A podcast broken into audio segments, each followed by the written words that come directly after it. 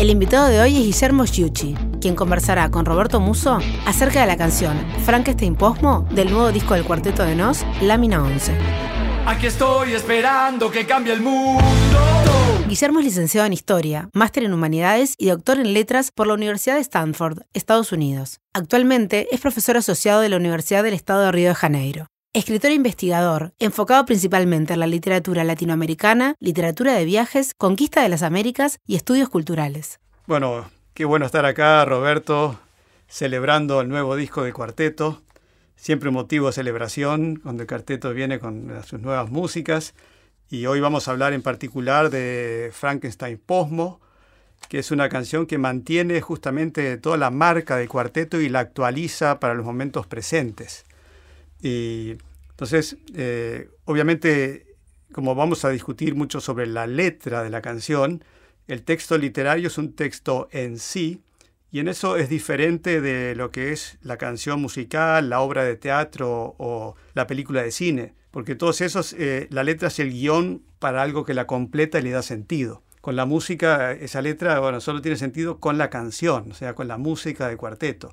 Nos vamos a concentrar sobre todo en la letra, pero sabiendo que lo fundamental de eso es, obviamente, la canción Frankenstein Posmo. Tal cual, Guillermo. Bueno, ¿qué tal? ¿Cómo andás? Saludarte acá, un placer estar acá en estos ciclos de, charlas de, las canciones. Y como bien decís vos, en el caso tuyo particular lo viviste, porque te mandamos antes la letra que la, que la canción entera. Que siempre cuando uno, y en, el caso particular mío, cuando escribo la canción, no la visualizo como un texto único, como si fuera una poesía o una prosa sin, música. ¿no? Entonces, la lectura que uno le hace de la letra junto con la música es a veces eh, complementaria, digamos, y termina de, de completar en este caso al monstruo.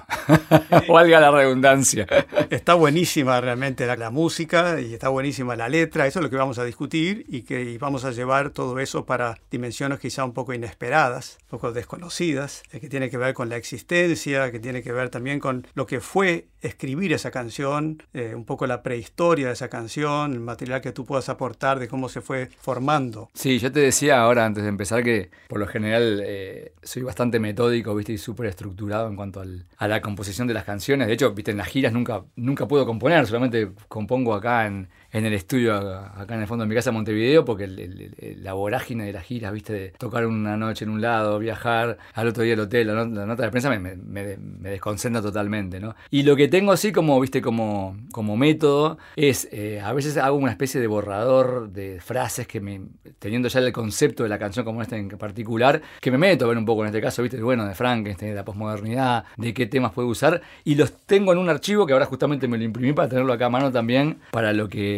echar mano, digamos, a cualquier idea que salga de la charla contigo, te voy a ir diciendo capaz que tal frase fue porque me inspiré en tal, este, en tal párrafo que tengo acá y que, te, después te, lo comento. Muy bien, empecemos con eso. Entonces, eh, bueno, Frankenstein eh, alude a la famosa novela de Mary Shelley, la novela 1818, escrita por una muchacha que tenía 18 años. De verdad. Eh, y el mundo de la electricidad es un elemento muy importante en la construcción de este ser humano extraño.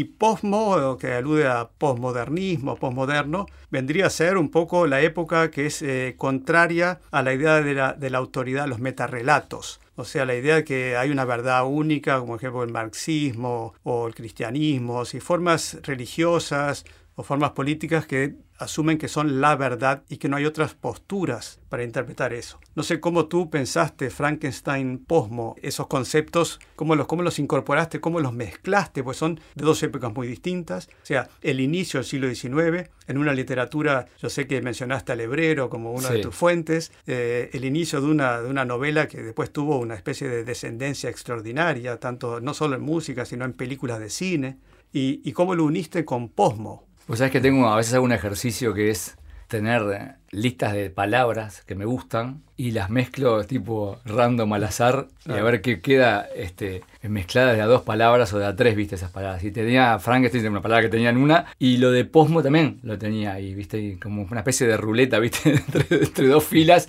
se alinearon y quedaron ahí.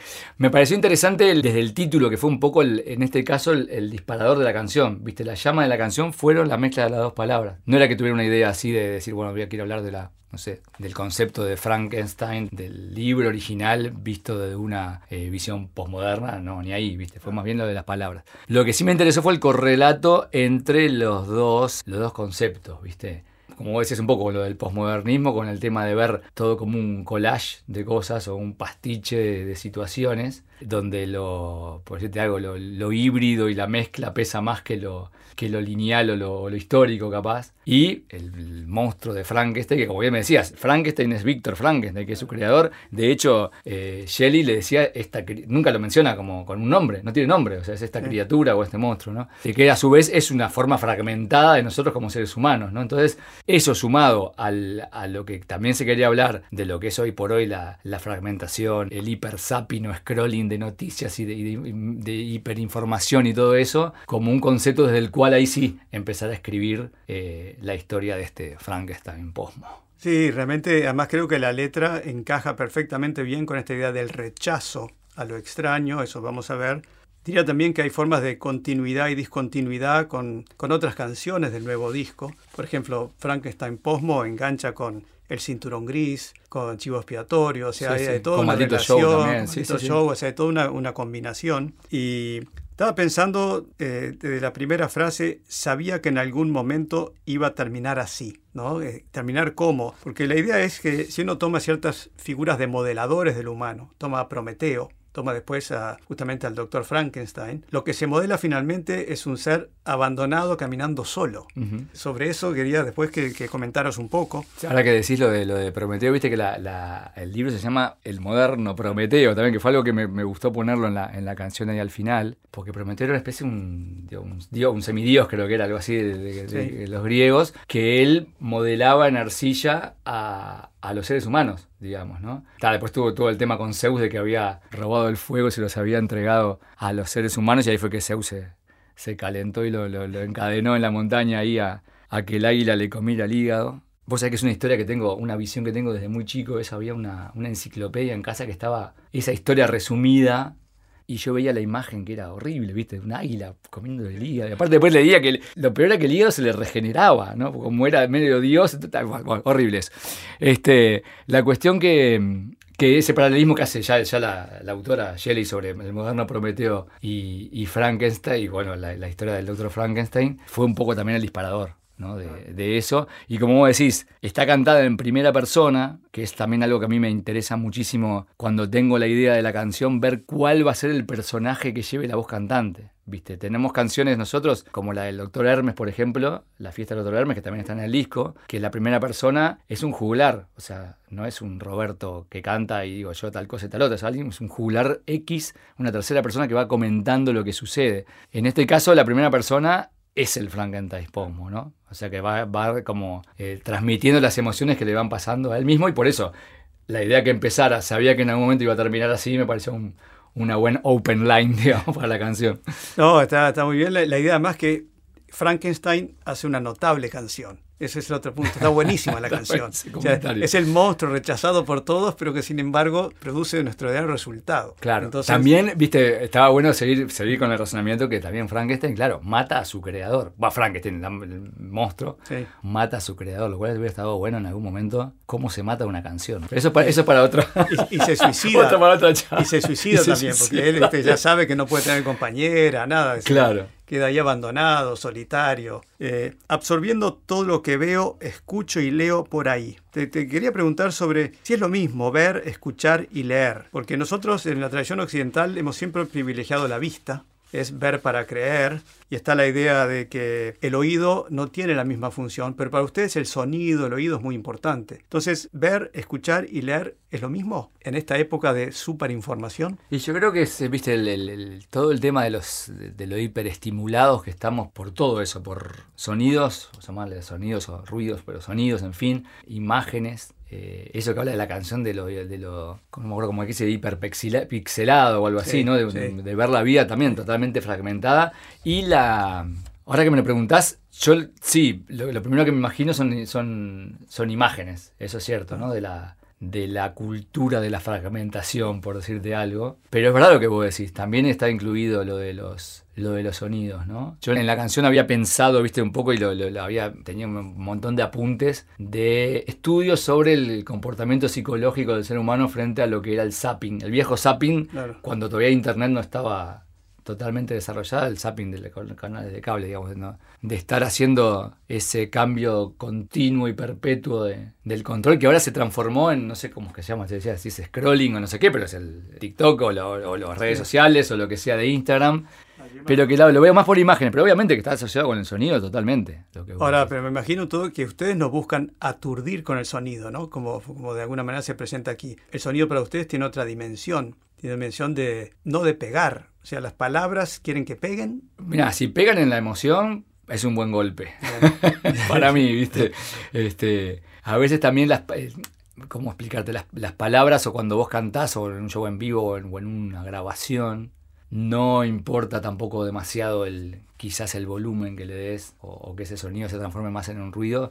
En el caso nuestro, por ejemplo, es lo que decimos, ¿viste? El, el- Bien. el- el cómo se dice o el, o el cómo le llega a la sensibilidad a la escucha. Perfecto. ¿no? Y en ese sentido, ¿estarías de acuerdo con la frase una imagen vale más que mil palabras? Una imagen vale mil caras. Qué buena pregunta. Yo creo que depende de la imagen depende de las palabras. Hay veces que la- prefiero una imagen antes que mil palabras que no tengan contenido o que no me, no me, no me movilicen, pero capaz que prefiero una palabra a mil imágenes. Mil imágenes escroleadas, prefiero una buena palabra una, o una buena eh, oración o una buena frase que me puede movilizar mucho más que mil imágenes. Si la damos vuelta a la frase, ¿no? Incluso creo que justamente uno de los defectos actuales es que todo se muestra en imágenes en vez de narrar. Por ejemplo, uno vuelve de viaje y lo que te muestra son fotos, imágenes en el celular, no te cuenta sobre lo que fueron las experiencias de desplazamientos, todo, ¿no? Claro. Mira, una de- uno de los apuntes que tenía justamente eh, en eso era justamente cómo nos estamos evadiendo en, en un mundo, ese mundo de fantasía de las imágenes que nos van entrando por los ojos a una velocidad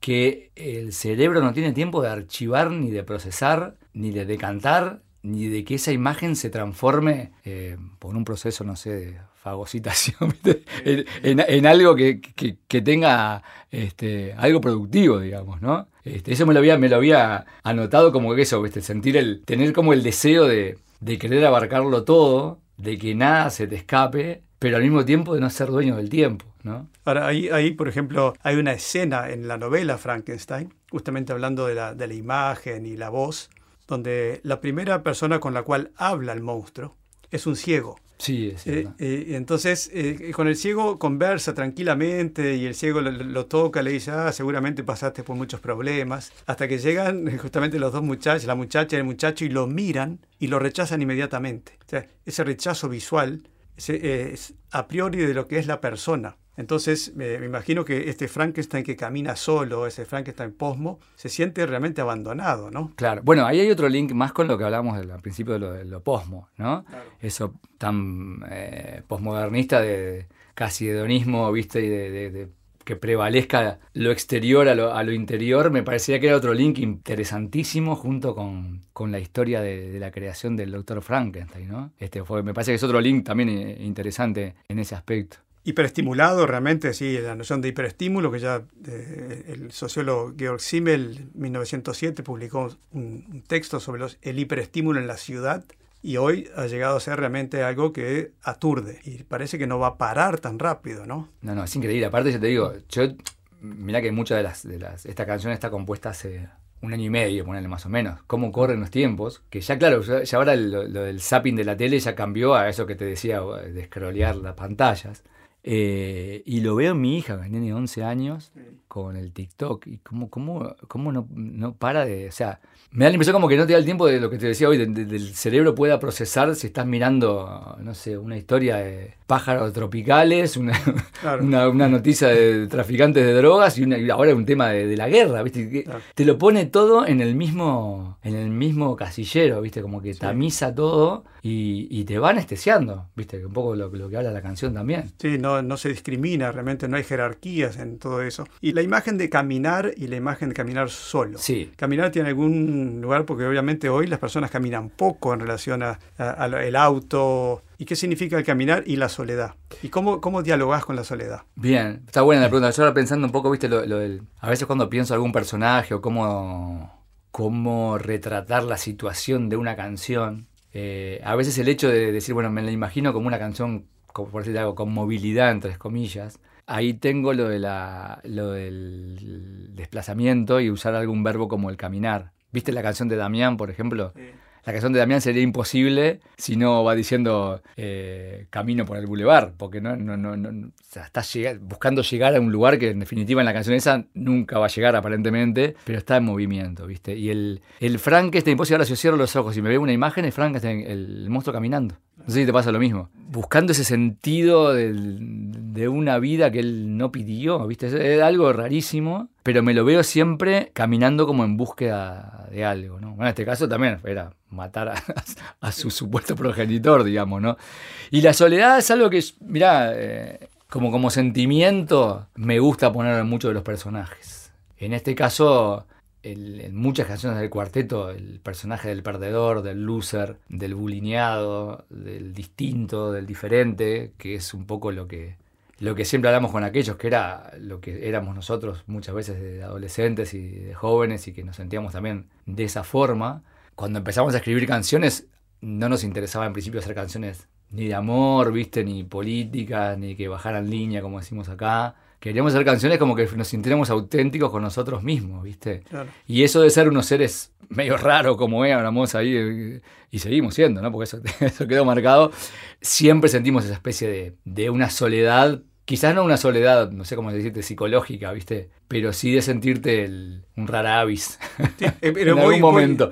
Voy, camino justamente a eso, porque creo que la canción tiene como dos momentos. Tiene un momento que lo, se, dice aquí, eh, buscando la paz que nadie le dio, cansado de andar asustando por no ser igual. Entonces, ese es el momento que tú decís de la rara avis, de la semejanza a la diferencia, sobre todo la diferencia, ¿no? Y el hecho de asustar con esa variedad, con eso inesperado, con eso que es como una amenaza a, lo normal. Tal cual. Eh, ahora, después, más adelante, ya anticipando un poco, eh, se dice, pero parezco normal.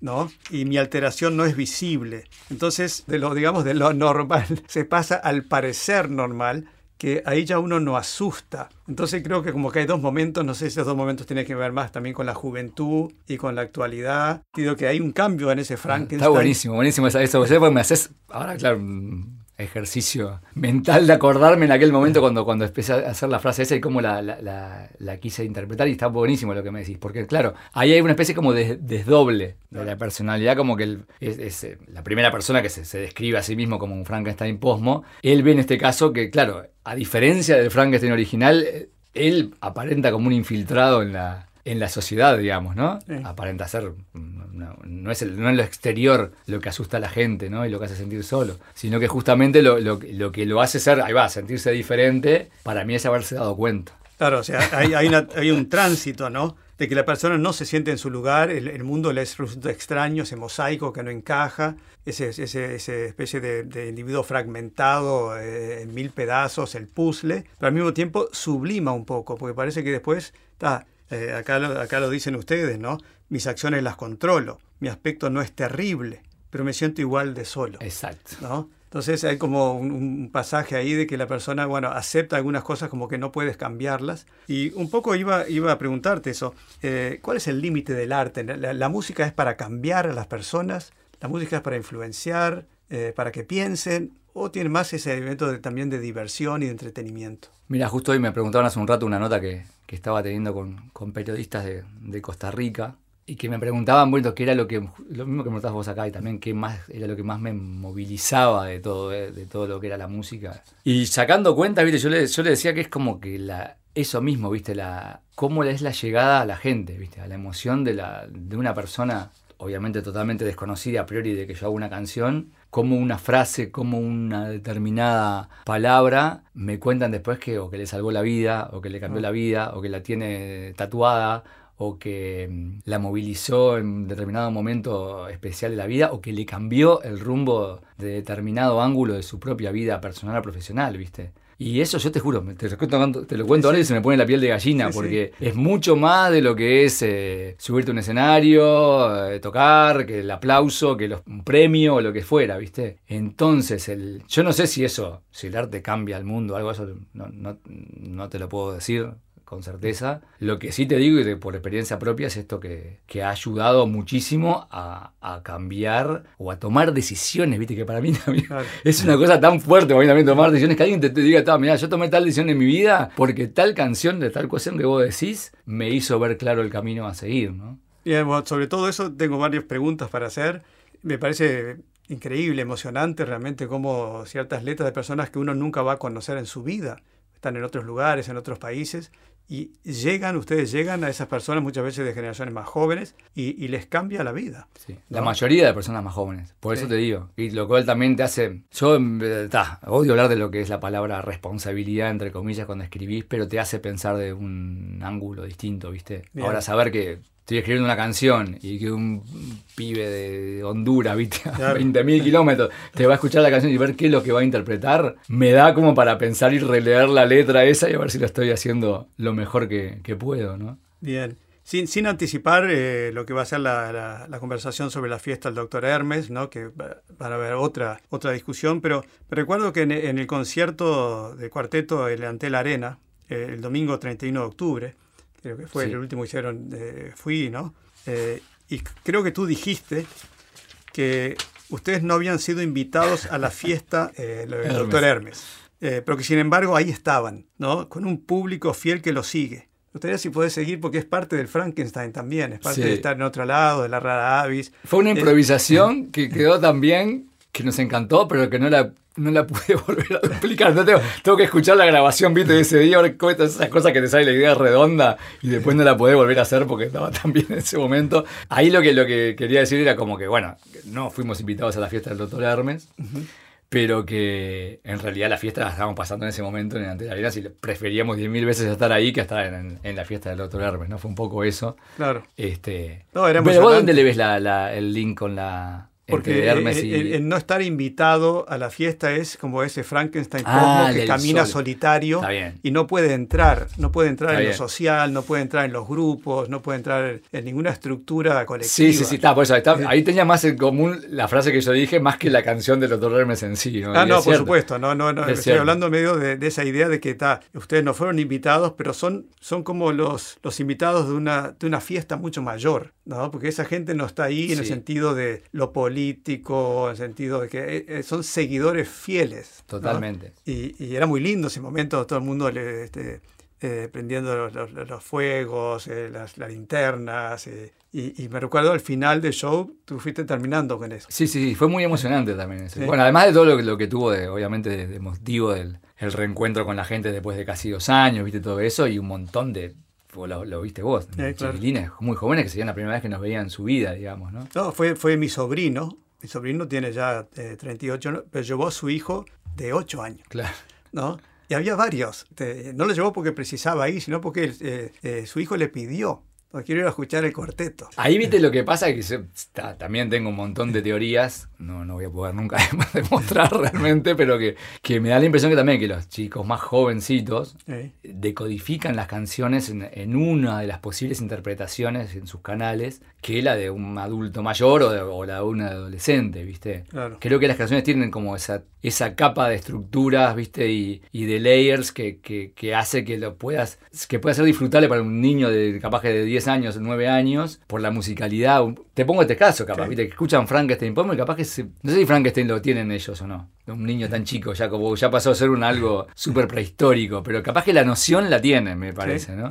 O le preguntarán a los padres y le Claro, bueno, y la pregunta a los padres, eso está, es, el clásico, digamos, una, los padres me dicen, viste, muchos me dicen, por lo menos con el cuarteto, no he logrado que me lean un libro, pero por lo menos googlean, me preguntan qué está determinado tema. qué palabra tan rara. Claro, claro, claro, ¿Me puedes contar un poco de, la prehistoria de la canción? O sea, ¿cómo te, que, que tenés material ahí que te quedó, de cosas que no incorporaste? No, estaba, mirá, estaba mirando porque también en el archivo de las cuestiones que tenía, hay una parte de la letra que está por ahí. No sé cómo la tenemos ahí, que como quedó algo del vacío en el cual poder crear, viste que dice algo, ¿no? Ah, sí, vacío. Que sabes que había leído una, un pensamiento de Lao Tzu que decía, mira, me lo anoté acá, se moldea la arcilla para hacer la vasija, pero de su vacío depende el uso de la vasija. Se abren puertas y ventanas en los muros de una casa, y en el vacío es lo que permite habitarla. Entonces yo me había notado justamente eso, ¿no? Posiblemente nuestra mente está tan llena de información que eso no nos permite tener ese vacío, como dice la canción, en el cual poder crear, conocer, eh, inventar, intentar sentir, experimentar, observar, intuir, todo eso. Estamos tan llenos, tan, tan como bloque, digamos, esa fragmentación de información que no tenés lugar para el vacío. Y si bueno, y ahora lo que vos decías del, del, del sonido y del ruido, ni el silencio. El vacío visual y el vacío del silencio, ¿viste? Sí, sí, la conexión constante, los ruidos constantes. Y interesante que mencionase eso de la vasija y en relación a cierta espacialidad, porque en la ciudad sin alma, bueno, tiene el tema espacial, pero esta canción, eh, Frankenstein Posmo, eh, el tema no es espacial. O sea, no es que pase necesariamente en un lugar específico. Una, o sea, eh, el espacio no es lo que determina, sino, y tampoco es el género. Pues no es si es mujer, hombre, cine el tema no es tanto el sexo, sino que es un tema de identidad y de malestar. Eh, usando esa expresión freudiana, es el malestar en la cultura, ¿no? el malestar en la civilización. Porque hay, hay evidentemente un malestar de Frankenstein que se siente justamente eh, perdido en esa cultura contemporánea fragmentada, collage, híbrida, eh, pero que no es nostálgico necesariamente, sino que está perdido quizás la, expresión un poco, este, la muerte de Dios eliminó todos los valores y no sabemos cómo ubicarnos necesariamente. Y Frankenstein eh, camina un poco con la incerteza, con la incógnita, bueno, ¿qué es estar vivo? ¿Qué es, qué, ¿Cómo me puedo conectar con la gente? ¿Cómo me puedo comunicar? ¿Qué estoy diciendo? ¿Qué estoy haciendo en este mundo? ¿no? Claro en este mundo sobreinformado pero poco comunicado. ¿no? Que también pasa eso. Yo creo que este Frankenstein Posmo está muy bien lo que decís, es mi pensamiento que ahora es que está perdido, está como buscando algo y también, como decís también tú, en el, caminando, buscando respuestas a todo eso, ¿no? Este, yo también me había, escrito, por ejemplo, ahora que hablaba de, de la hiperinformación y todo eso, la necesidad esa del vacío y del aburrimiento, ¿viste? Como que no se nos está permitido aburrirnos porque tenés que tener siempre algo para, estar mirando, para estar escuchando, para estar haciendo. Este, de hecho, yo creo que hay muchísimo de psicología infantil, ya te digo que me han dicho muchas veces de que deja la, la que se aburra, o sea, que cree sus, mundos, sus cuestiones y que no esté todo el tiempo con, con viste, con, información y con, estímulos externos, ¿no? Este, y lo que decías vos también, lo del, lo del malestar, a diferencia de la ciudad sin alma, viste que hay una frase que hablamos la otra vuelta con, con Alfredo, con Guerra, que él, cuando le mandamos también la letra de la canción, le saltó como un, como un highlight eh, el bienestar violento. Viste que a él le encantó eso del, del bienestar violento, que en este caso, claro, con, con el Frankenstein Posmo, es un malestar violento, me parece. ¿no? es, muy bueno el sentido, por ejemplo, si uno toma la, expresión caminando solo, la puede interpretar de modo muy positivo. No es el caso con este Frankenstein Posmo, al contrario, pero si uno toma la historia del caminar, eh, por ejemplo, muchos filósofos que caminaban para pensar. Entonces, Rousseau, Nietzsche, Heidegger, se hacían sus caminatas para aclararse. Nietzsche era un gran caminante, por ejemplo, decía que pensaba caminando, ¿no? Eh, y caminaba solo. Pero este Frankenstein Posmo camina solo, pero es lo contrario. está como perdido, no es como que está queriendo revelar el mundo, sino que está simplemente desconcertado. Sí, sí. No sé si está entregado y destruido del todo, decís vos que sí. Yo no, no, creo. La, canción es justamente lo contrario. La canción es cierta denuncia también de ese elemento de que, miren, eh, todavía estamos acá somos Frankenstein Posmo, pero te, me pregunto en qué medida es, eh, es, el cuarteto, es Roberto, el que, que ¿Sabes que se, me está yendo la imaginación así al abuelo de pájaro por ahí? Pensando que, claro, en este caso, una segunda parte de la canción o un spin-off, como se dice ahora, ¿no? Del Frankenstein Posmo que sigue el correlato del Frankenstein original, ¿no? ¿A quién te mataría si matas a tu creador? ¿O cuál sería la, ¿no? ¿Cuál sería el, Es muy curioso que romper televisores, internet y todo. no sé qué. Es muy curioso que mencionás esto porque yo venía pensando, así le voy a sugerir un día al cuarteto que el, desarrollo lógico de Frankenstein Posmo es el transhumanismo. Entonces, toda la idea que, bueno, Prometeo modela al ser humano, Frankenstein... Frankenstein es, es, es básicamente recogido muchas veces por el grupo transhumanista como una primera expresión del ser transhumano. Y que la salida de ese Frankenstein Cosmo es llevar, bueno, ¿qué pasa con el humano? ¿A dónde lo llevamos eh, en otra dirección? Sea, prendemos fuego a todo esto que hay, como usted dice, bueno, ¿prendería fuego a todo esto? ¿Y hacia dónde va ese ser humano? ¿dónde, ¿cuál es la salida de Frankenstein Posmo? ¿Es el precipicio? ¿Es la destrucción? ¿O es la idea que, bueno, ahora Frankenstein me quiero todavía rehacer de vuelta? Quiero que el doctor me agarre y me rehaga. Y que escriban una canción sobre, mejor, sobre los Que me rehaga mejor, capaz, sí, una versión 2.0. Yo les iba a sugerir, bueno, ¿por qué no hace una canción sobre el, transhumano? claro, no, está bárbaro porque aparte este análisis que vos acabas de hacer ahora en esta última frase que dijiste, es algo con lo que yo soy como súper obsesivo en cuanto a que las canciones dejen abiertas esas mismas preguntas que vos te estás haciendo. Que en lo general no tenga un cierre y gatá viste, una película de final feliz, una película de final triste, una película en donde este Frankenstein Posmo agarró y ahí va, rompió toda pata lo que lo llevó a esto y se, suicidó. No, está buenísimo esto de dejarlo, eh, viste, abierto a interrogantes y a preguntas y, y que cada uno sea, viste, se vaya la imaginación al lugar donde le parezca que sea el final, ¿no? De hecho, hasta podría ser vos decir tal, tal, canción puede tener tres posibles finales y que los hagamos, ¿no? Sí, sí, pues además en la novela justamente uno de los errores del doctor Frankenstein, el creador, es que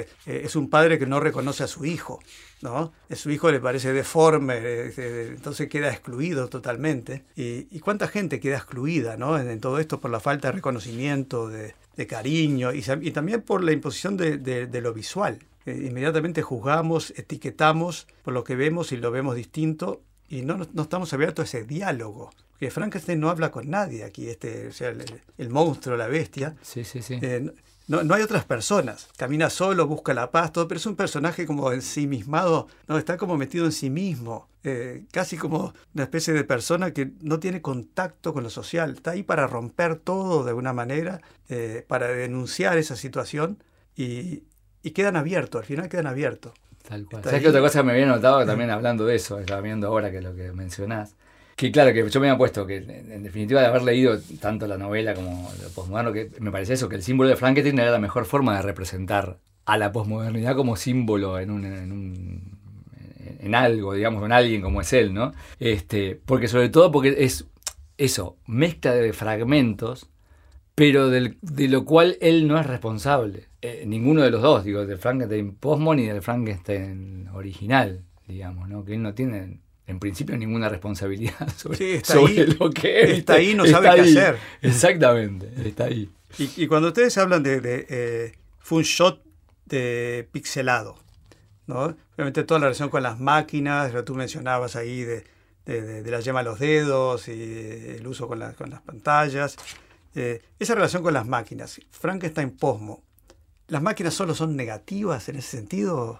¿Está perdido en esa cantidad de información? o podés ver alternativas, caminos, otros, otros caminos viables de desarrollo.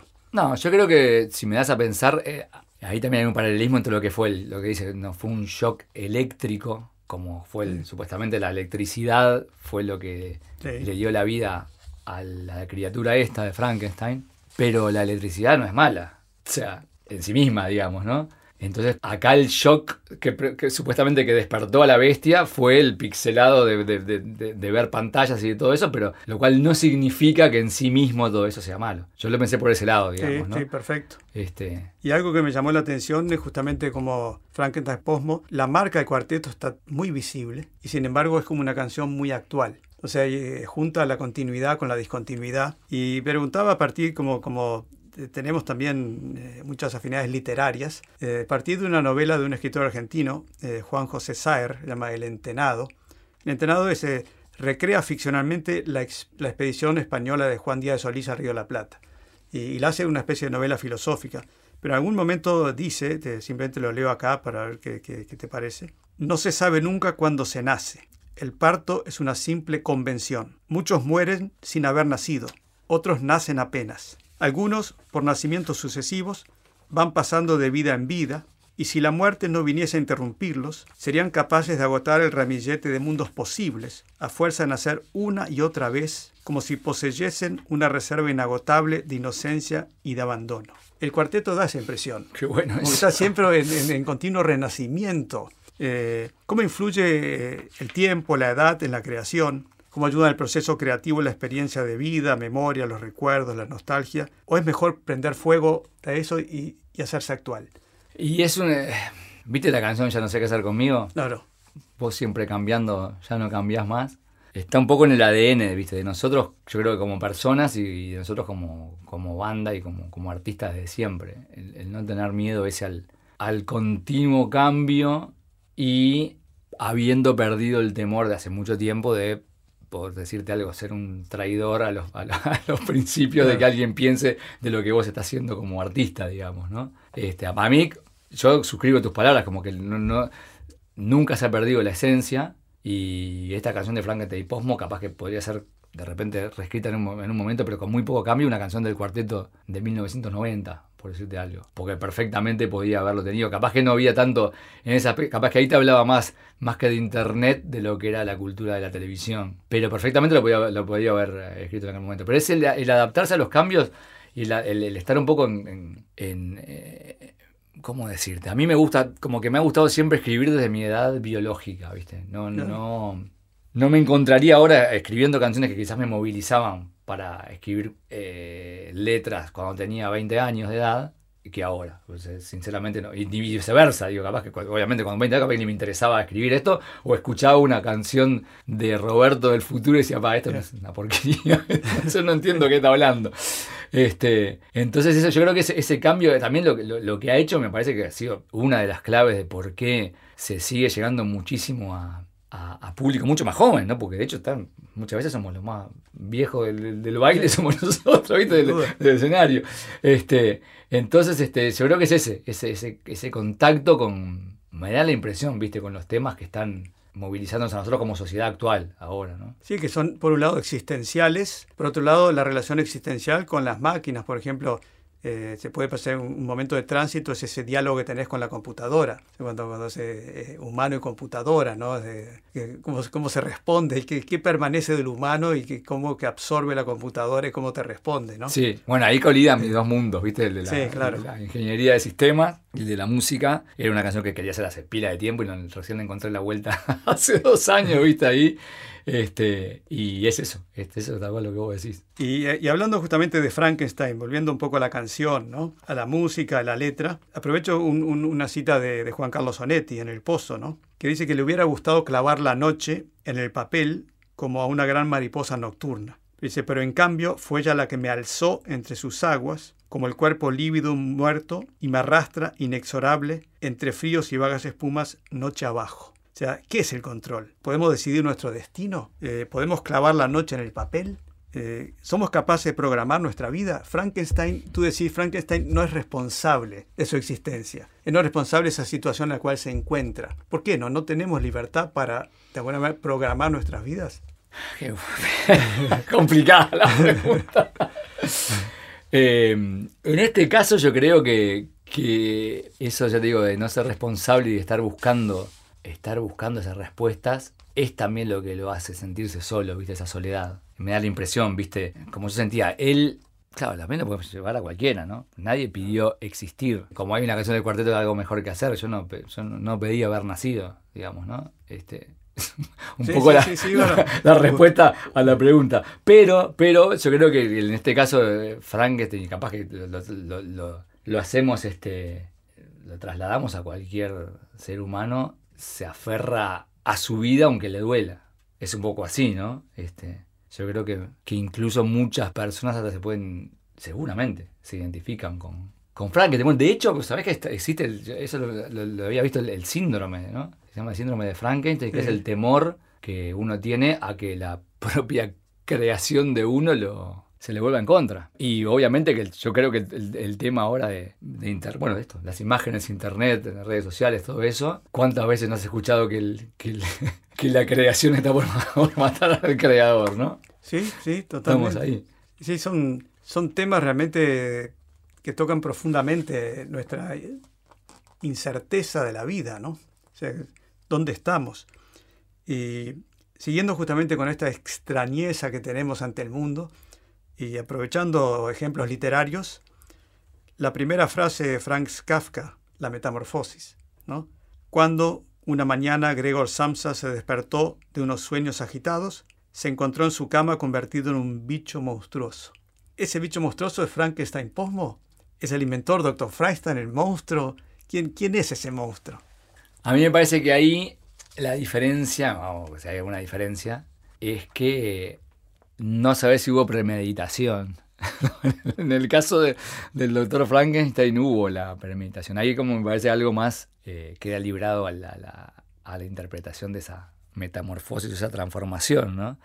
Este, y por eso que el Frankenstein posmo me da la impresión también, de como que él se siente que hubo una premeditación de un creador que en este caso obviamente no está simbolizado por una sola persona, por el doctor, sino por un montón de cosas que llamarle la más media o lo medio de comunicación o, lo, o- o todo lo que lo- es eso. Ese es el padre, ese es el creador de ese Frankenstein, digamos, ¿no? Este, y al cual es lo que te digo, lo irá a buscar. ahora me estoy pensando para hacer eso, porque ¿por qué no termina la canción que lo va a buscar para, para liquidar, a matarlo, ¿viste?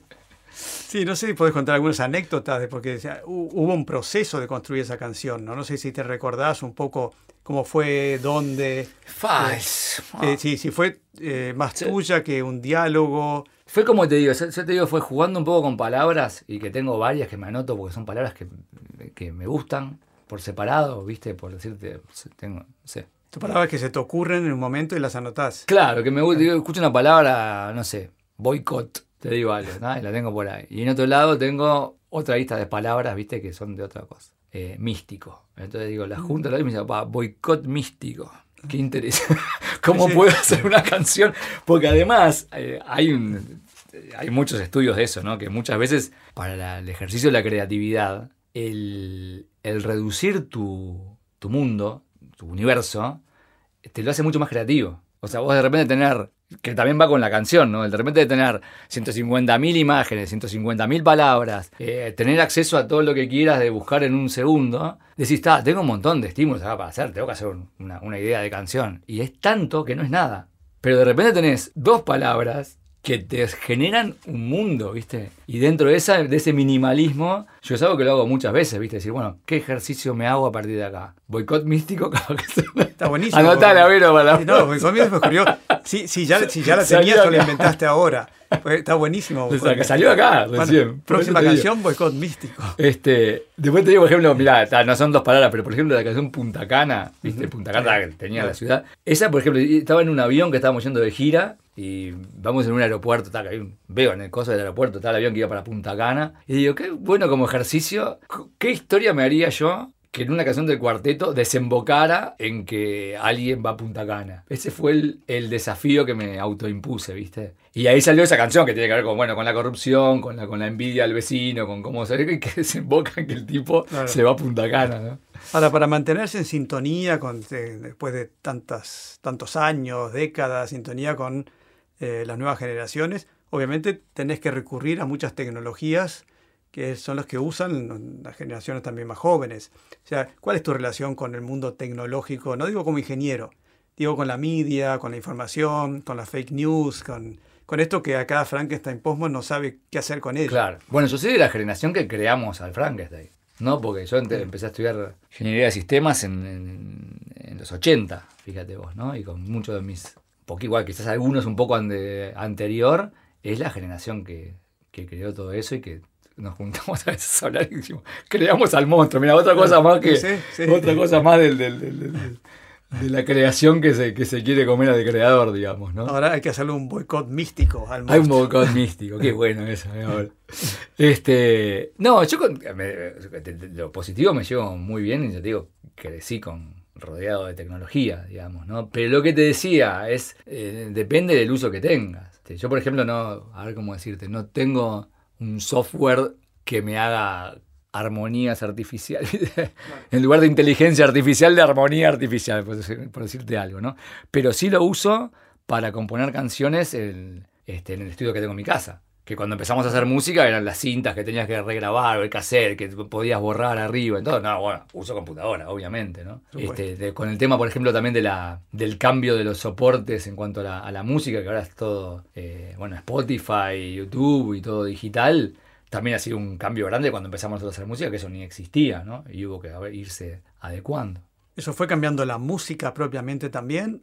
¿O fue No. más un.? No. No, fue el proceso de, el proceso de, grabaciones y el. Suena fea la palabra, pero la comercialización Sí, de, claro. de cómo, de cómo se, se vende. es, es así, el soporte, digamos, ¿no? Y de hecho, yo te digo, en los antes, bueno, cuando yo ni había nacido, y, y en los años posteriores, cuando la industria discográfica estaba en su apogeo, para un artista, capaz el, el 90% de sus ingresos era de las grabaciones y el 10% de los shows. Hoy es al revés, o, más, o menos todavía, ¿no? Los shows es lo fundamental, claro, Claro. Eh, sí, Sí, sí. Eh, una frase de León Tolstoy. Qué lindo. ¿no? no hay más que una manera de ser feliz, vivir para los demás. ¿Puede Frankenstein, Posmo, vivir para los demás? ¿Vivimos para nosotros o para las máquinas? El cuarteto de Nos, ese contrapunto para humano y computadora, ¿vive para quién?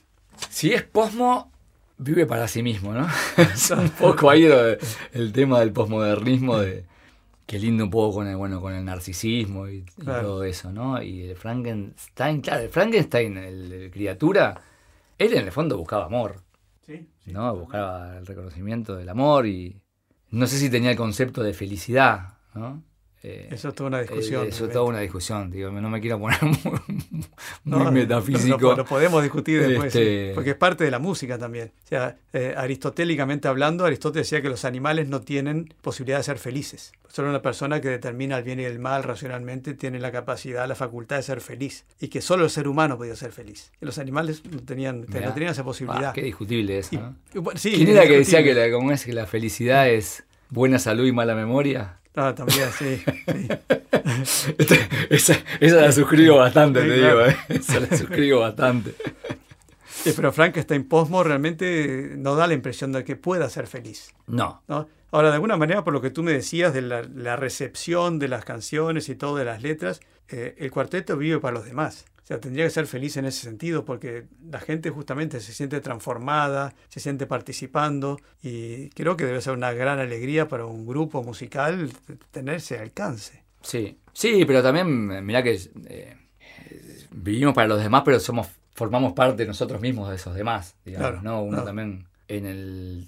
Ahora, viste, con, la- con, con el tema de la pandemia y la cuarentena, con todo lo que fue, viste, de gente que la sufrió, obviamente a nivel de salud, directamente relacionado obviamente con el, con el virus, pero de salud mental también, que es lo que vamos a estar viendo de un tiempo a esta parte, por el encierro, bueno, volviendo al tema de la soledad, volviendo al tema de, de la, de la poco, del poco contacto social y todo eso, eh, ni que hablar del tema económico, viste, de pérdida de trabajo y todo eso, mucho peor, pero el... El, el- me suena raro decirle el don de tener, de la creatividad, viste, de poder hacer canciones y de poder eh, escabullirte por el lado de, de la música fue una salvación. ¿Viste? Porque nosotros también que vivimos de gira, y vivimos tocando y también, como decís, vivimos para los demás, pero también para nosotros mismos somos los demás, ¿viste? Ahí, ¿no? Bukowski era que decía, no, yo no escribo para salvar al mundo, escribo para salvarme a mí. Iba, iba en ese sentido también, tengo una, una- una frase de, de José Saramago, ¿no? Dice, he aprendido a no intentar convencer a nadie. El trabajo de convencer es una falta de respeto, es un intento de la colonización del otro. Y ahí volvemos un poco si Frankenstein quiere convencer bueno, a alguien. ¿eh? Está, es- es- es- y es muy posmo en ese sentido, sí, sí, ¿no? sí, De, bueno, está, no, convencer no. Eh, pero ¿cuál es el límite justamente? ¿Cuál, Frankenstein posmo. ¿Está queriendo mostrar algo o está simplemente una desesperación casi que es, eh, digamos, silenciosa porque no puede hablar? O Claro. sea, no tiene palabra. El- me hiciste acordar a la canción, a Roberto, la canción que empieza diciendo, Claro. no aconsejes a nadie que no te lo haya pedido. ¿viste? Exactamente. Es como medio salamanesco, ¿no? Este, el Frankenstein posmo, yo no sé, ¿viste? No, no, eh, no, no, no- no me adentraría tanto en su psiquis ahora para, para describirlo. Lo- Me parece que es más, con lo que te digo, como dejarlo en, en, en una, en un signo de interrogación, ¿viste? Sí, Es- está ahí. Está ahí. Está ahí. Sí. No, la, la fuerza Yo no sé si quiere ahí. cambiar algo tampoco, ¿viste? No, no, no. No, en todo caso, quizás hasta destruir. Como tú dices, eh, ¿tú prenderías fuego muchas cosas? ¿Qué- ¿Cómo sería eso? No, no, no soy, no, no, no sería de prender fuego ni de. Porque hay muchos movimientos hoy de derribar estatuas, eh, gente que representa los No, no, ahí. eh, esclavistas y considerados así. Y entonces eh, uno tiene una postura ambivalente con todo Claro. eso, ¿no? Claro. Pero en general yo con todo el tema de, viste, a mí eh, soy como medio hipersensible a, lo- a las cuestiones violentas, viste, Claro. de hechos y de palabras en general. Me, me aterrorizan las armas, por decirte algo. Nunca tuve Sí. un, Ah, y ya nos vamos para. No, sé- no sé Frankenstein Pomo si tiene armas o las, las armas son. Están- pero. Son tan actuales las armas hoy. Ay, bueno, ahora hablando de esto, dejate jorobar. Mira, en la ciudad sin alma, viste, hoy, hoy justo me preguntaban también en la nota que tenía eh, si me había inspirado en, la- en lo de la guerra de Rusia y Ucrania. Y la canción salió hace tres semanas. Y digo, no, pero mirá que la canción. No la, no, no la puedo haber hecho hace un mes la canción. Este, y sin embargo, la cantidad de comentarios que hay de, la- de cómo a la gente le llevó esa, esa, esa letra de la canción. Porque claro, habla diciendo eh, al argumento y a la razón se lo tragó la estepa, dice la ciudad. Y la Claro. estepa rusa lo llevó para ahí. Y Claro. justo hay un misil en el, en, el, en el video y habla de un misil en mi corazón. Y la ciudad destruida y los escombros y que nada se va a poder construir sobre estos escombros, solo destruir, dice la canción Claro. Que lo llevó a muchísima gente ahí. Me encanta, ¿no? Eso Sí, que, sí, que sí, pase, por ¿no? Sí, sí. Así que el Frankenstein Pomo no sé a dónde lo llevará al- a, una escucha, yo qué sé. Capaz que es un lugar un poco más, menos violento, viste, que esa ciudad Sí, destruida. eh, no sé si en qué medida Frankenstein Posmo puede ser después un replicante y que lo van, a lo van a perseguir también por ser diferente, ¿no? por, por ser, por ser distinto y esa diferencia que asusta. Sí, mira, hablando de eso, yo me, me había también tenía acá escrito que eh, como que hoy tenemos en, ese scrolling y zapping la obsesión de no renunciar a nada, viste, Una- un, temor implícito que tenemos todo, a- todos a, perdernos algo interesante o actual. Y que yo decía, hoy lo, hoy la, la ¿cómo decirte? Lo- lo nuevo es mejor que la verdad. La actualidad supera a la verdad. Lo nuevo es mejor por ser nuevo, pero por no, no por ser mejor que lo que había antes. Sí, por supuesto. Entonces eso, eso, transformado, viste, en el continuo escroleado, en el continuo eh, bombardeo de, de imágenes y de, de- de todo lo que estamos hablando de, de estímulos, hace que solo exista el de ese momento presente, viste. Se, se fumó el futuro y el, y el- y el pasado. Sí, sí, no hay, no hay- no y volvemos de vuelta ahora que estoy pensando. Frank, el monstruo, no tiene pasado. Justamente. No, tiene eh, futuro tampoco. no sabe dónde viene. Bueno, además no tiene madre No tiene madre, No. es verdad. y no tiene familia. O sea, es un- es una especie de personaje extraño. Mira, yo tenía acá que en realidad, claro, no, no, no, no, no buscamos nada, no se busca nada en especial en eso, sino que se juega a no renunciar. No tenemos opción ni se elige nada específico. Deambulamos por la oferta elástica de las posibilidades. Eso son anotaciones. Es una anotación que yo tengo, ¿viste? Que de- claro, no la puedo poner. Entonces eso después lo, lo- lo metí ahí, ¿viste? En la canción, pero hecho este, procesado para que fuera una frase, ¿no? No podemos elegir nada específico. Deambulamos por, la oferta elás- por una oferta elástica de posibilidades, dando lugar a una forma de libertad inexistente hasta ahora. Yo qué sé. Está interesante, ¿no? Y en ese sentido, ¿qué sería? Pues usted tiene algunas referencias eh, psicológicas, por ejemplo, tenés acá en la canción Gestalt, después tenés otra canción Rorschach, o sea, eh, ¿qué sería Gestalt hoy? ¿Sería No, una ahí- imposibilidad? Ahí fue medio, esa frase, esa fue un poco como un chistecito, ¿no? De la canción, porque fue muy resumido el decir que, bueno, da, si resumís la gestalt en el, el todo y la parte y las partes, digamos, Claro. eh, fue poner en una frase muy corta, porque también, viste, uno tiene eso, la limitación de que estamos hablando de un tema, que se nos vamos para la filosofía, nos vamos para otro tema, pero hay que meterlo ahí en un formato de, ca- de canción en el fondo pop o rock que dure tres minutos. Este, y me interesó eso ponerlo, ¿no? Como, ya te digo, como una especie de chascarrillo en la, en la frase que esa, que dice, no, ¿cómo es? No, no, el todo es menos que la suma de las partes. Que el ¿no? todo es mucho menos que, la, suma de mis partes. Ahí está. Sí, de Ahí mis está. partes además, porque es de- del propio Frank. Por eso que él dice que bueno, que, el- que, el- que mi todo, como, como mi yo, vale menos que esa suma de la parte de fragmentación pixelada de la que está hablando, ¿no? Mil piezas que no encajan. ¿Algún día encajaremos con algo o no? Porque se puede pensar que hay gente que encaja en religiones, hay gente que encaja en patriotismos, hay gente que encaja en, en ciertas formas familiares, eh, pero también uno está continuamente como con esa sensación de que no encaja. Sí, yo, yo creo, viste, que, que uno va aprendiendo a autoencajarse. Sí suena raro, autoencajar las piezas. Eso suena muy feo. A, ir encajando las piezas que lo van formando a uno, viste. Cuando uno es, como lo que hablábamos ahora, ¿no? Antes de, de- de sí ser responsable de uno mismo, digamos. Eh, sin echar, no sé, culpas o lo que sea a, a- a quien sea, a los hechos, a los acontecimientos, a otras personas, vamos aprendiendo a eh, armar el puzzle que somos nosotros en constante movimiento, digamos, ¿no? El puzzle que sos vos, Guillermo, soy yo ahora, después de esta charla, una pieza sale, ¿no? Y, y otra, otra va a entrar. Un boicot, un místico. un boicot místico que va sacando piezas y que lo va metiendo de vuelta en el, en el puzzle que es Guillermo por un lado y Roberto por otro, ¿no? Este, en el caso del pobre Frankenstein, claro, ese, ese puzzle dice él que no, no, no, no encajan. Claro, ahora hay una imagen que me gustó mucho porque está eh, Frankenstein violento, digamos, habla del fuego, que está perdido, pero dice acá eh, aquel monstruo sensible. Entonces, esa sensibilidad del monstruo, ese, ese, uno también siente cierta pena en esta situación de, de, de, esta sensibilidad que no tiene salida, ¿no? Claro, pero eh, una de las cosas que yo creo que ha hecho que la novela fuera lo que es y que trascendió, era que no era un monstruo que asustaba. Ah, claro.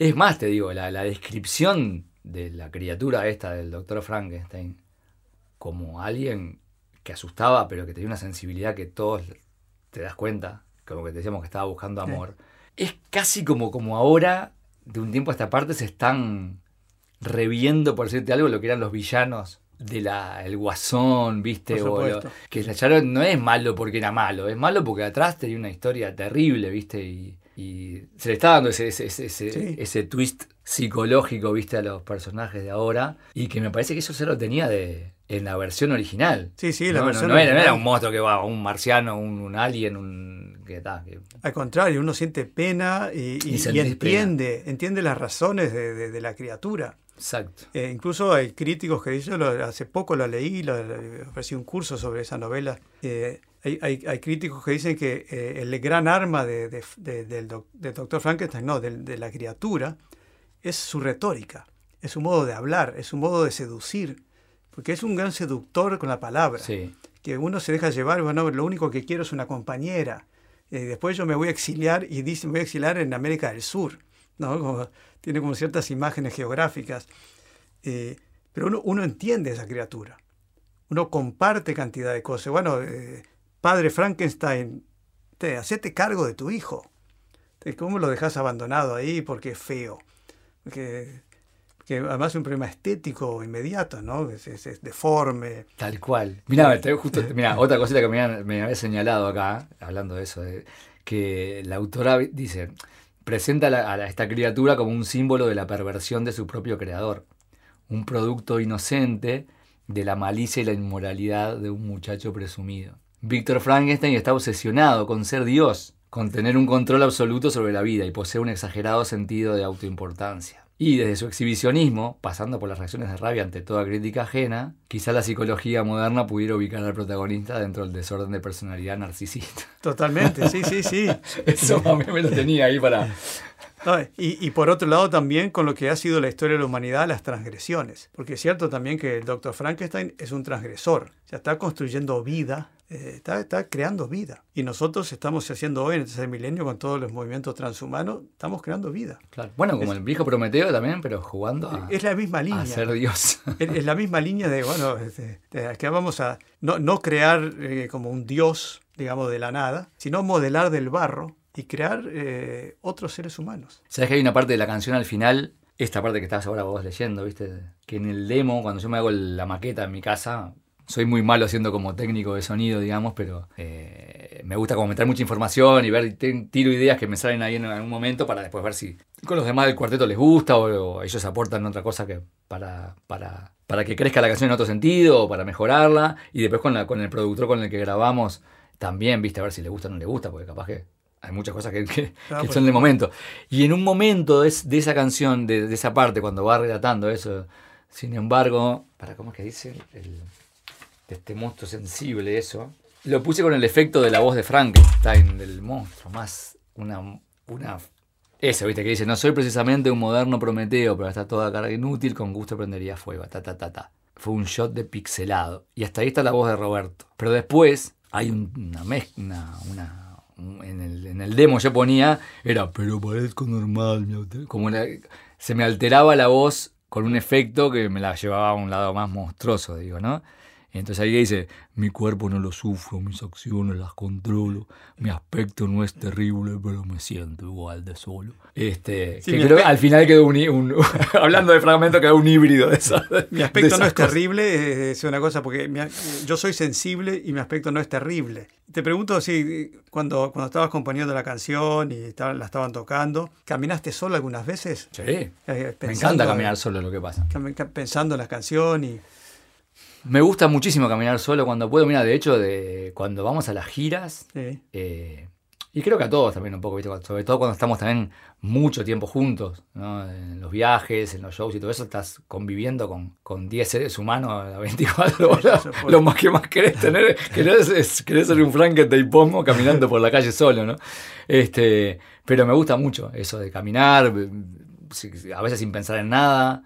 He, he- he tenido ideas, viste, de, de canciones o de conceptos para canciones que han salido caminando porque vi algo, porque vi un letrero, porque escuché una frase o porque, porque apareció ahí de, de la nada.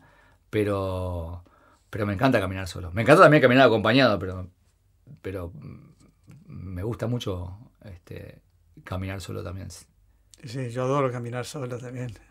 Posible que en algún momento nos crucemos, estamos en áreas geográficas parecidas, pero bueno, entonces sería, sería lindo si como forma de conclusión del Frankenstein Posmo eh, viniera un boicot místico y un, y, y un transhumano y, y pensar realmente eh, qué va a pasar con, con el Frankenstein Cosmo, ¿no? Yo te, te- hacemos una un pacto de caballeros que si hacemos algún día un podcast de una canción que se llama Boicot Místico, te invito Guillermo a, a estar conmigo este, porque estuviste en la génesis de la idea.